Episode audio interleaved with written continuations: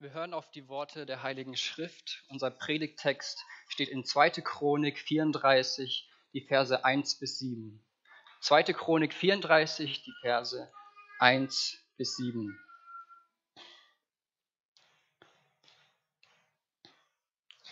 Acht Jahre war Josia alt, als er König wurde, und er regierte 31 Jahre in Jerusalem.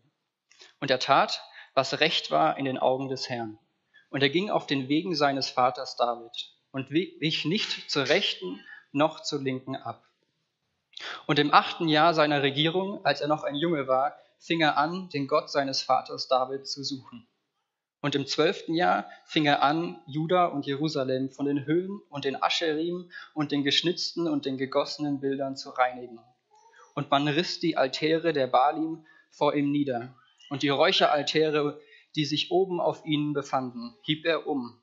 Und die Ascherim und die geschnitzten und die gegossenen Bilder zerschlug und zermalmte er und streute sie auf die Gräber derer, die ihnen geopfert hatten. Und die Gebeine der Priester verbrannte er auf ihren Altären. So reinigte er Juda und Jerusalem.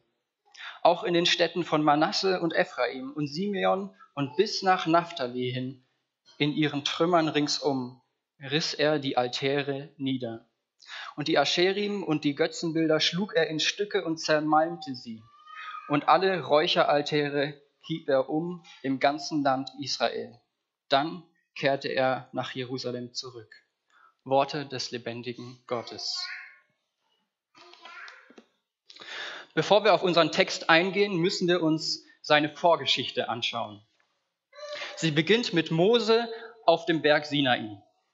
Gott gibt ihm die zehn Gebote, die Mose dann dem Volk Israel weitergeben soll. Und das erste Gebot ist, ist das zentrale Gebot Gottes, von dem aus alle anderen ausgehen. Das steht in 2. Mose 20, Vers 2. Ich bin der Herr, dein Gott, der dich aus dem Land Ägypten, aus dem Sklavenhaus herausgeführt hat. Du sollst keine anderen Götter haben neben mir. Und hier macht Gott unmissverständlich klar, was sein Anspruch ist. Das Volk, das er aus der Sklaverei gerettet hat, soll ihn als einzigen Gott verehren. Und das zweite Gebot zeigt, was das dann konkret bedeutet. Du sollst dir kein Götterbild machen, auch keinerlei Abbild dessen, was oben im Himmel oder was unten auf der Erde oder was im Wasser unter der Erde ist. Du sollst dich vor ihnen nicht niederwerfen und ihnen nicht dienen, denn ich, der Herr, dein Gott, bin ein eifersüchtiger Gott, der die Schuld der Väter heimsucht an den Kindern, an der dritten und vierten Generation von denen, die mich hassen, der aber Gnade erweist an Tausenden von Generationen von denen, die mich lieben und meine Gebote halten. Gott als einzigen Gott zu verehren, bedeutet, keine Götterbilder oder andere Bildnisse zu machen vor denen man sich niederwirft und denen man dient. Es bedeutet, die Anbetung allein dem zu schenken, der sie verdient. Gott nennt sich hier einen eifersüchtigen Gott. Das heißt, er, dass er darum eifert, dass sein Volk ihn allein ehrt. Er will, dass die Israeliten die Liebe, die er ihnen gezeigt hat, erwidern. Das heißt aber auch, dass er zornig wird, wenn sie andere Götter anbeten. Sowohl die eifernde Liebe als auch der eifernde Zorn sind Zeichen dafür, dass Gott ein starkes Interesse an seinem Volk hat. Und was passiert, noch während Mose auf dem Berg Sinai ist und die Gebote bekommt? Das Volk baut sich ein goldenes Kalb, betet es an und bringt ihm Opfer. Von Anfang an ist die Beziehung zwischen Gott und seinem Volk von Untreue gekennzeichnet. Der Götzendienst der Israeliten zieht sich wie ein roter Faden durch die Geschichte des Volkes. Bevor die Israeliten endlich das gelobte Land Kanaan einnehmen dürfen, gibt Gott ihnen einen Auftrag. In 5. Mose 7, Vers 5. Sondern so sollt ihr an ihnen tun. Ihre Altäre sollt ihr niederreißen und ihre Gedenksteine zerbrechen und ihre Ascherim umhauen und ihre Götterbilder mit Feuer verbrennen. Denn du bist dem Herrn, deinem Gott, ein heiliges Volk. Im Land Kanaan leben Völker, die tote Götter anbeten und überall Altäre, Gedenksteine und Ascherim aufstellen. Ascherim werden in, äh, waren in, der Erde, in die Erde gesetzte Baumstämme zu Ehren der Astorit, das war die Gottheit der Sidoni, Sidonia. Und diese Ascherim wurden in die Nähe von den Altären des Baal aufgebaut und der Baal war ebenfalls eine Gottheit, die in Kanaan verehrt wurde. Israel ist für Gott ein heiliges Volk. Und das heißt, es soll sich vom Bösen trennen und es vernichten. Gottes Auftrag ist so klar wie hart. In 5. Mose 20, Vers 16 sagt er, jedoch von den Städten dieser Völker in Kanaan, die der Herr dein Gott dir als Erbteil gibt, sollst du nichts leben lassen, was Odem hat. Unter Führung Josuas nehmen die Israeliten das verheißene Land ein. Aber sie töten die Kanaaniter nicht, sondern machen sie zu ihren Knechten. Und das hat fatale Konsequenzen für die gesamte Geschichte des Volkes Israel. Die Völker um und im Land werden zu ewigen Herausforderern des Friedens, in dem Israel doch eigentlich leben wollte. Im Richterbuch werden die Folgen dieser Inkonsequenz Israels bei der Landnahme deutlich. Gott redet durch einen Engel zum Volk und spricht in Richter 2, Vers 1 bis 3. Ich habe euch aus Ägypten herausgeführt und euch in das Land gebracht, das ich euren Vätern zugeschworen habe. Und ich sagte, ich werde meinen Bund mit euch nicht brechen in Ewigkeit. Und ihr, ihr sollt keinen Bund mit den Bewohnern dieses Landes schließen. Ihre Altäre sollt ihr niederreißen. Aber ihr habt meiner Stimme nicht gehorcht. Was habt ihr da getan? So habe ich auch gesagt, ich werde sie nicht vor euch vertreiben. Sie werden euch zu Geißeln für eure Seiten werden und ihre Götter werden euch zur Falle werden. In der Geschichte der Richter und später der Könige Israels gab es immer wieder gute Führer, die dem Auftrag Gottes nachkamen und Altäre niederrissen. Ebenso gab es aber immer wieder Herrscher, die den Götzendienst der Nationen zuließen oder sogar daran teilnahmen. Und nach der Teilung Israels wird es im Nordreich immer schlimmer. Sie benutzen nicht nur die Altäre der anderen Völker, sondern bauen sich selbst welche. Überall, auf den Hügeln und unter großen Bäumen. Und im Jahr 722 vor Christus ist es dann soweit. Gottes Geduld hat ein Ende. Die nördlichen zehn Stämme werden vom Großreich Assyrien eingenommen und verschleppt, weil sie nicht auf Gottes Propheten gehört haben und lieber den Götzen dienen, als zu Gott umzukehren. Und das Südreich Juda kann also aus nächster Nähe sehen, was passiert, wenn man es mit diesem Götzendienst zu weit treibt. Und trotzdem ändert das nichts grundlegend. Im Königreich Juda bleibt es bei einem Hin und Her zwischen guten und schlechten Herrschern. Und die Anbetung der Götzen bleibt dabei immer im Land. Und dann kommt Josia. Er tut, was recht ist in den Augen des Herrn. Er geht auf den Wegen seines Vaters David und weicht nicht zur Rechten noch zur Linken ab. Das ist die Beurteilung, die über Josias Leben steht. Josia steht für Reformation, für Erneuerung. Wir wissen aber auch, dass seine Reformen keinen langfristigen Erfolg hatten. Wir wissen, dass Juda ein paar Jahrzehnte nach Josias Tod nach Babylon verschleppt wurde. Und das nicht unverdient. Es war die gerechte Strafe Gottes, denn sie waren nicht mit ihrem ganzen Herzen zu Gott zurückgekehrt, sondern nur zum Schein. Und trotzdem ist Josia uns ein Glaubensvorbild. Er konnte nichts dafür, wie das Volk reagierte. Er hatte die Verantwortung, die Götzen zu vernichten, das Wort Gottes zu verbreiten und echte Gottesdienste zu fördern. Aber die Veränderung der Herzen Judas konnte er nicht bewirken. Was können wir also aus unserem Text mitnehmen. Es geht hier um zwei Handlungen, die wir von Josias Königsherrschaft erfahren. Die ersten zwei Dinge, die er macht, öffentlich. Mit 16 fängt er an, Gott zu suchen. Und mit 20 Jahren reinigt er Israel von den Götzen. Und ich möchte aus unserem Abschnitt zwei Punkte herausstellen. die Josias Leben geprägt haben und die auch unser Leben prägen sollen. Erstens, Josia liebt Gott. Und zweitens, als Folge davon hasst Josia die Sünde. Erstens, Josia liebt Gott. Jede gute Beziehung gründet sich in Liebe. In der Beziehung zu Gott ist es immer zuerst seine Liebe. Als Gott den Israeliten befiehlt, ganz Kanaan vom Götzendienst zu reinigen, begründet er das mit seiner bedingungslosen Liebe. In 5. Mose 7, Vers 6 bis 8. Denn du bist dem Herrn, deinem Gott, ein heiliges Volk. Dich hat der Herr, dein Gott, erwählt, dass du ihm, ein, ihm zum Volk seines Eigentums wirst, aus allen Völkern, die auf dem Erdboden sind. Nicht, weil ihr mehr wäret als alle Völker, hat der Herr sich zu euch zugeneigt und euch erwählt.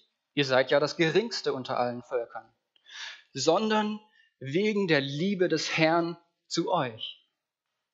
Und weil er den Eid hielt, den er euren Vätern geschworen hat, hat der Herr mit, euch mit starker Hand herausgeführt und dich erlöst aus dem Sklavenhaus, aus der Hand des Pharao, des Königs von Ägypten. Gott liebt sein Volk. Nicht aufgrund irgendwelcher guten Taten oder wegen ihres guten Willens. Nein, seine Liebe ist bedingungslos. Gott erwählt sich nicht Menschen, weil sie ihn lieben, sondern weil er sie liebt. Auf der Grundlage dieses Zuspruchs beginnt Josias Liebesbeziehung zu Gott. Er ist 16 Jahre alt und hat mit seinem verstorbenen Vater kein gutes Glaubensvorbild. Und trotzdem beginnt er Gott zu suchen. Er kennt wohl das Versprechen, das Gott dem König Asa, einem seiner Vorvorgänger, gegeben hat. Der Herr ist mit euch, wenn ihr mit ihm seid. Und wenn ihr ihn sucht, wird er sich von euch finden lassen. Und das ist wohl eine der weisesten Entscheidungen, die ein Mensch treffen kann schon als Kind oder Jugendlicher Gott zu suchen. So wie es im Predigerbuch heißt, und denke an deinen Schöpfer in den Tagen deiner Jugendzeit, bevor die Tage des Übels kommen und die Jahre herannahen, von denen du sagen wirst, ich habe kein Gefallen an ihnen. Und das sollte diejenigen unter uns ermutigen, die schon jung zum Glauben gekommen sind, aber manchmal traurig sind, weil sie keine spektakuläre Bekehrungsgeschichte erzählen können. Liebe Geschwister, ihr seid reich gesegnet. Wer Gott früh in seinem Leben sucht, kann von vielen Sünden bewahrt werden, die das ganze Leben prägen. Josia beginnt also früh in seinem Leben Gott zu lieben. Er weiß, dass Gott sein Volk aus reiner Gnade erwählt hat und liebt. Und aus dieser Gewissheit heraus beginnt er Gott zu suchen und setzt sein Leben dafür ein, das höchste Gebot zu erfüllen aus 5. Mose 6, Vers 4. Höre Israel, der Herr ist unser Gott, der Herr allein. Und du sollst den Herrn, deinen Gott, lieben mit deinem ganzen Herzen und mit deiner ganzen Seele und mit deiner ganzen Kraft. Josia liebt Gott. Wie sieht es bei dir aus? Liebst du Gott? In 1. Johannes 4, Vers 9 bis 10 steht, Hierin ist die Liebe Gottes zu uns offenbart worden, dass Gott seinen eingeborenen Sohn in die Welt gesandt hat, damit wir durch ihn leben möchten. Hierin ist die Liebe, nicht, dass wir Gott geliebt haben, sondern dass er uns geliebt und seinen Sohn gesandt hat als eine Sühnung für unsere Sünden. Und das ist das Wichtigste, was wir verstehen müssen. Wir können Gott nicht von uns aus lieben. Wir können ihn nicht einfach auswählen, als wäre er unser neues Liebesobjekt. Gott ist das Subjekt. Er ist der, der zuerst geliebt hat.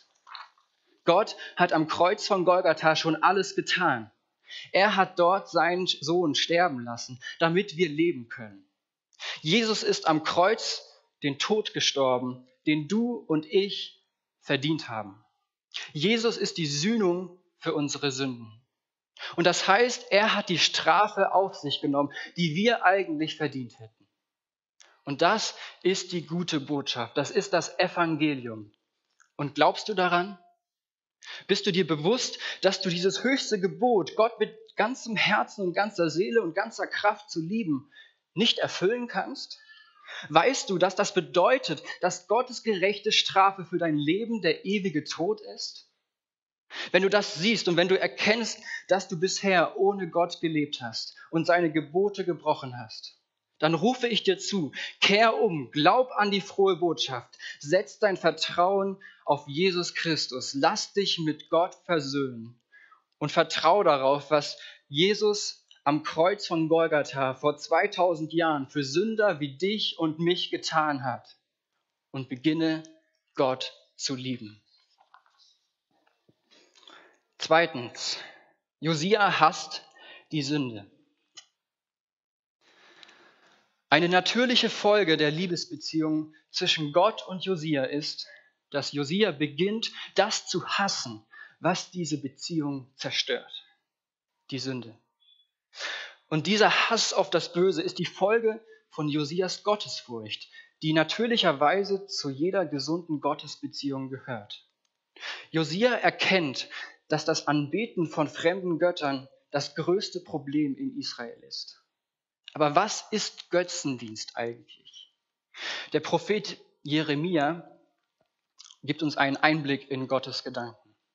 Jeremia lebte zeitgleich mit Josia und verkündigt dem Volk die Worte Gottes, in denen er erklärt, weshalb Gott das Südreich Juda auch bestrafen wird. In Jeremia 2, Vers 8 die Priester sagten nicht, wo ist der Herr? Und die das Gesetz handhabten, kannten mich nicht. Und die Hirten haben mit mir gebrochen. Die Propheten weissagten im Namen des Baal und sind denen nachgelaufen, die nichts nützen. Darum muss ich weiter mit euch rechten, spricht der Herr. Auch mit euren Kindeskindern muss ich rechten. Fahrt doch hinüber zu den Inseln der Kitäer und seht und sendet nach Kedar und gebt gut Acht und seht, ob so etwas dort je geschehen ist? Hat irgendeine Nation die Götter vertauscht? Und jene sind nicht einmal Götter. Aber mein Volk hat seine Herrlichkeit vertauscht gegen das, was nichts nützt. Entsetze dich darüber, du Himmel, und schaudere, erstarre völlig vor Schreck, spricht der Herr. Denn zweifaches Böses hat mein Volk begangen. Mich, die Quelle lebendigen Wassers, haben sie verlassen um sich Zisternen zu, auszuhauen, rissige Zisternen, die das Wasser nicht halten. Götzendienst heißt, die Herrlichkeit des ewigen Gottes gegen einen billigen Abklatsch auszutauschen. Dieser Abklatsch war in Israel, das waren sogenannte Götter, die nicht einmal Götter sind. Es sind tote Götter ohne Macht. Sie sind vergänglich, sie geben nichts her, sie können nichts tun. Sie sind wie rissige Zisternen, die das Wasser nicht halten. Und deshalb bringen sie nichts. Und in unserem Lehrtext aus Römer 1 beschreibt Paulus, wie alle Menschen zu Götzendienern werden. Jeder von uns weiß, dass Gott existiert. Das sehen wir in der Natur. Ohne Schöpfer keine Schöpfung. Und wir kennen Gott zwar, wir wissen, dass er ist, aber wir verherrlichen ihn nicht als Gott und bringen ihm keinen Dank.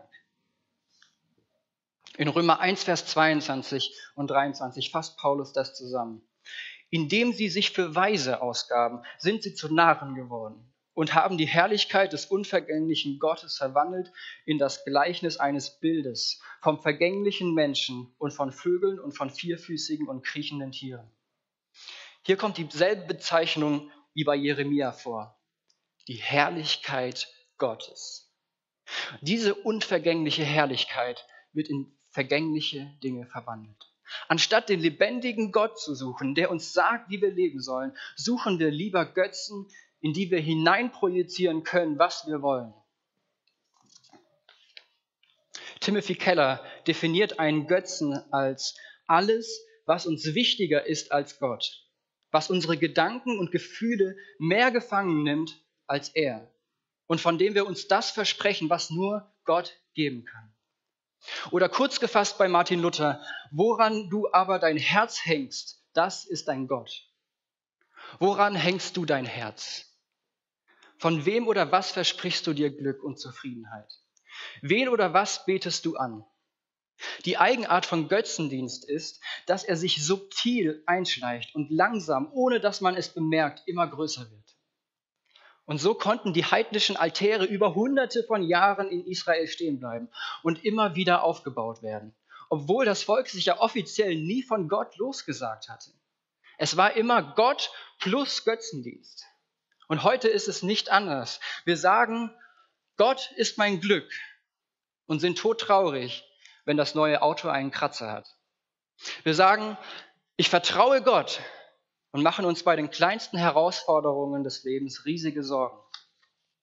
Wir sagen, ich liebe Gott und finden oft nicht mal eine halbe Stunde am Tag, um zu beten und auf sein Wort zu hören.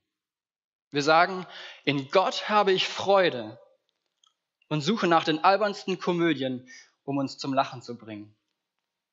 Wir sagen, Gott macht mich zufrieden und suchen nächtelang im Internet nach Befriedigung. Wir sagen, ich bin von Gott wunderbar gemacht und setzen unser Leben dafür ein, unsere Körper schön zu machen. Wir sagen, das, was Gott über mich sagt, ist das, was wirklich zählt und sind gleichzeitig ängstlich darum besorgt, dass alle Menschen gut über uns denken. Wo hast du Gottes Herrlichkeit gegen lächerlichen Dreck eingetauscht? Wo sind deine Götzen? Wo hängt sich dein Herz immer wieder fest? Johannes Calvin hat unser Herz eine Götzenfabrik genannt. Er hat wohl recht. Von Natur aus fabrizieren wir Götzen, anstatt den lebendigen Gott anzubeten und ihm unser ganzes Leben zu widmen. Und diese böse Natur ist leider noch nicht vollständig besiegt, auch wenn wir Kinder Gottes geworden sind. Und deshalb haben wir alle mit Götzendienst zu kämpfen. Aber wie können wir ihn besiegen? Josia ist hier ein Vorbild. Im Alter von 20 Jahren beginnt er mit der konsequenten Vernichtung der Götzen in Juda und dann in ganz Israel. Er reinigt das Land vom Bösen. Aus Liebe zu Gott will Josia alle Dinge, die dem Herrn die Ehre und Herrlichkeit streitig machen, zerstören.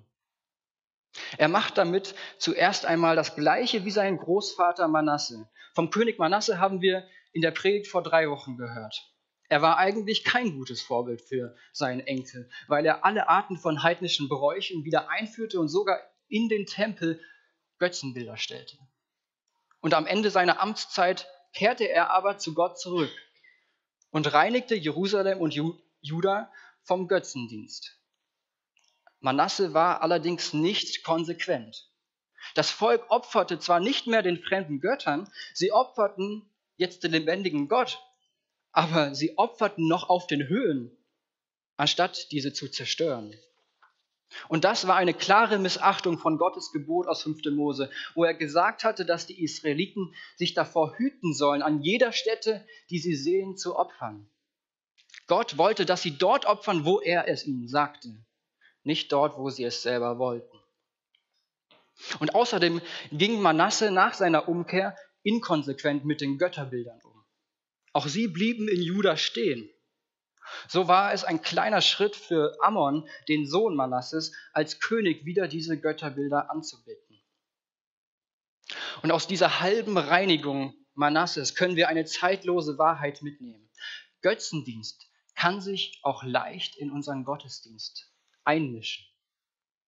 Wir können denken, dass wir Gott anbeten, aber in Wirklichkeit ignorieren wir vielleicht seine Vorstellung von Gottesdienst. Oder Dinge in der Gemeinde werden für uns zu Götzen, die wir, an die wir unser Herz hängen. Das können Menschen sein, das kann die Gemeinschaft oder der Lobpreis oder die Predigt sein. Alle diese guten Dinge können uns wichtiger als Gott selbst und so zu Götzen werden.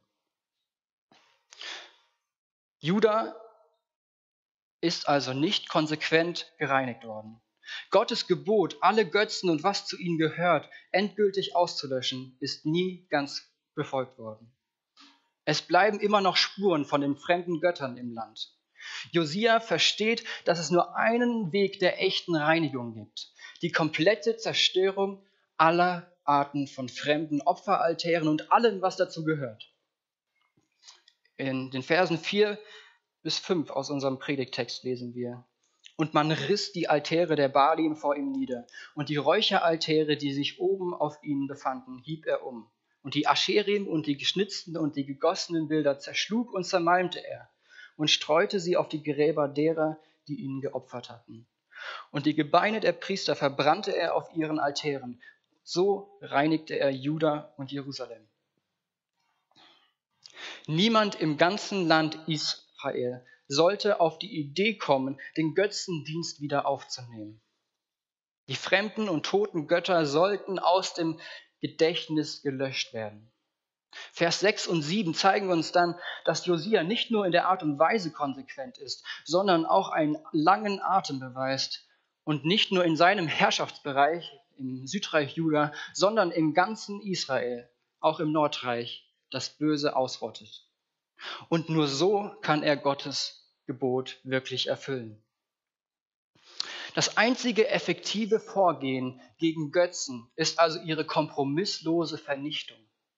So wie der Puritaner John Owen geschrieben hat, Be killing sin or sin will be killing you.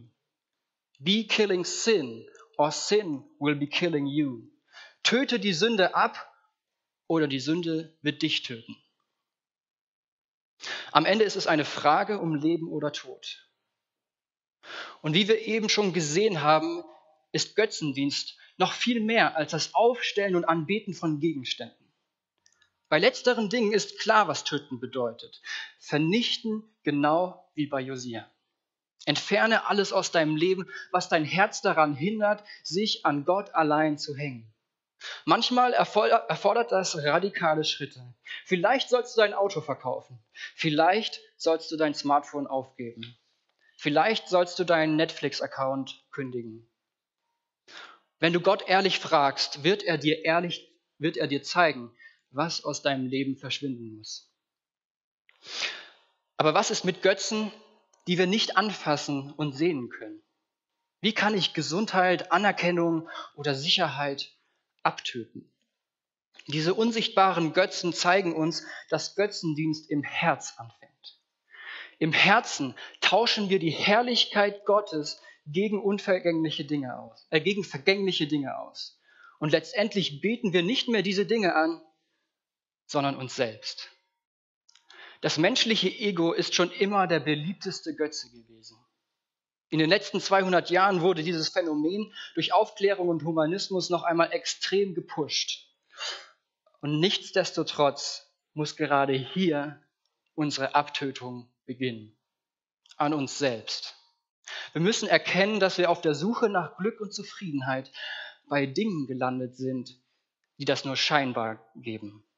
Wir müssen erkennen, was das für eine ernste Sache es ist, den lebendigen Gott zu betrügen. In Kolosser 3, Vers 5 und 6 steht, Tötet nun eure Glieder, die auf der Erde sind, Unzucht, Unreinheit, Leidenschaft, böse Begierde und Habsucht, die Götzendienst ist. Um dieser Dinge willen kommt der Zorn Gottes über die Söhne des Ungehorsams. Götzen anzubeten ist keine Kleinigkeit. Menschen, die auf dieser Erde lieber Götzen dienen als Gott, haben nichts anderes verdient als seinen ewigen Zorn. Gott ist eifersüchtig und das heißt, er will uns unsere einzige Quelle, unser einziger Gott sein. Mit Recht fordert er alle Verehrung für sich ein. Und mit Recht bestraft er diejenigen, die ihm nicht die Ehre geben. Und das klingt in unseren Ohren erst einmal arrogant und tyrannisch. Wie kann ein Wesen von sich behaupten, alle Ehre dieser Welt zu verdienen? Indem er kein Geschöpf, sondern der Schöpfer ist. Indem er der einzige lebendige Gott ist. Der Gott der Bibel ist der heilige, eifernde, allmächtige Gott. Er wird auch als verzehrendes Feuer bezeichnet. Und du glaubst wirklich, dass du ihn ohne Konsequenzen ignorieren kannst? Wenn wir erkennen, wie sehr unser Leben immer noch vom Götzendienst bestimmt ist, müssen wir mit Paulus wie er es in Römer 7 sagt, sagen, ich elender Mensch. Wer wird mich retten aus diesem Leibe des Todes? Macht Gottes Zorn dir Angst? Wenn du Jesus Christus nachfolgst, solltest du nicht Angst haben, denn deine Schuld ist dir vergeben. Aber trotzdem will Gott, dass du ihn fürchtest. Der englische Autor Michael Reeves nennt das die rechte Gottesfurcht. Und sie ist eine Ekstase der Liebe und Freude, die spürt, wie überwältigend gütig und wunderbar, wie gut und wahr Gott ist und die sich deshalb in staunendem Lobpreis und Glauben an ihn anlehnt. Und das ist die Lebenseinstellung, die Josia hatte. Er liebte Gott und er fürchtete ihn in rechter Weise. Und deshalb hasste er die Sünde. Und das ist auch unsere Bestimmung. Gottes Herrlichkeit zu suchen und in Gott selbst unser Glück zu finden. Wenn wir bei der Quelle des lebendigen Lebens bleiben, werden wir mit Freude alle kaputten Zisternen zerstören. Und ich schließe mit Worten des Apostel Paulus in dem Brief an die Korinther.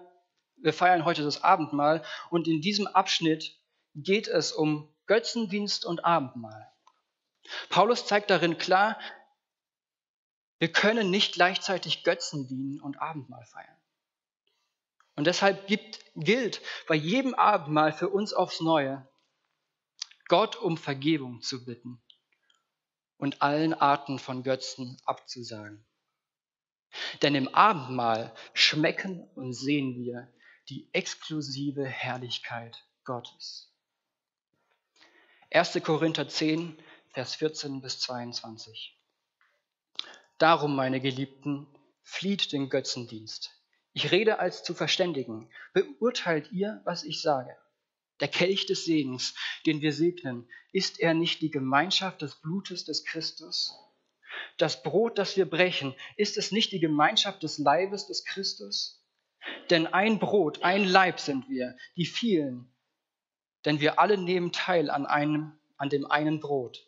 Seht auf das Israel nach dem Fleisch. Sind sie nicht, sind nicht die, welche die Schlachtopfer essen, in Gemeinschaft mit dem Altar? Was sage ich nun? Dass das einem Götzen geopferte etwas sei? Oder dass ein Götzenbild etwas sei? Nein, sondern dass das, was sie opfern, sie den Dämonen opfern und nicht Gott. Ich will aber nicht, dass ihr Gemeinschaft habt mit den Dämonen. Ihr könnt nicht des Herrn Kelch trinken und der Dämonen Kelch. Ihr könnt nicht am Tisch des Herrn teilnehmen und am Tisch der Dämonen. Oder wollen wir den Herrn zur Eifersucht reizen? Sind wir etwas stärker als er?